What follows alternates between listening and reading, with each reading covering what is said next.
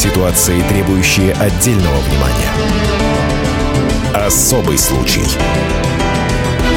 На радио «Комсомольская правда».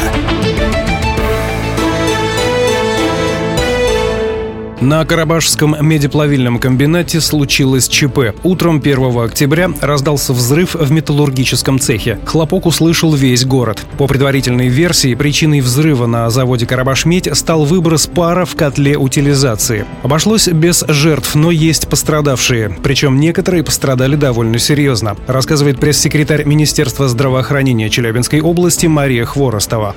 Всего пострадали 10 человек. У трех человек термохимические ожоги тяжелой степени, еще у трех средней степени. Все эти шесть пациентов будут госпитализированы в Челябинский ожоговый центр. Их везут на реанимобилях в сопровождении врачей-реаниматологов. Еще один пациент с закрытой черепно-мозговой травмой и ушибленными ранами будет госпитализирован в больницу города Кыштыма, поскольку там находится травмоцентр второго уровня. Один пациент с закрытой черепно-мозговой травмой пока остается в Карабаше. Ему требуется осмотр нейрохирурга, и после этого будет уже определяться дальнейшая тактика его ведения. Состояние еще двух человек позволяет оказывать им амбулаторную помощь.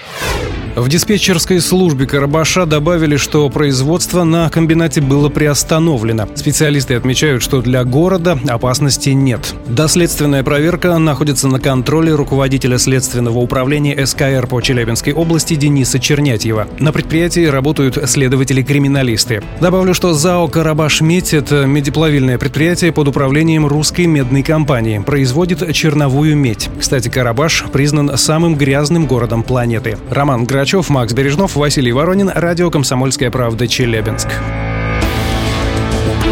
Особый случай.